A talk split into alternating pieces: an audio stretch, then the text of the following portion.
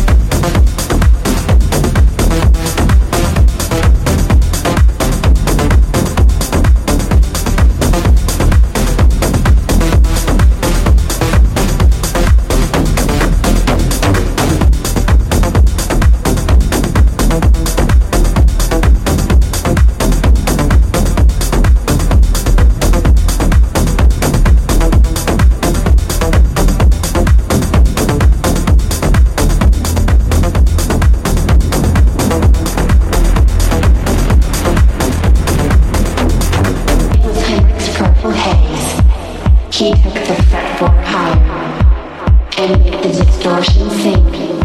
Fingers moved like picking across the strings. We thought he was a vision, a remnant of the past, a journey back from the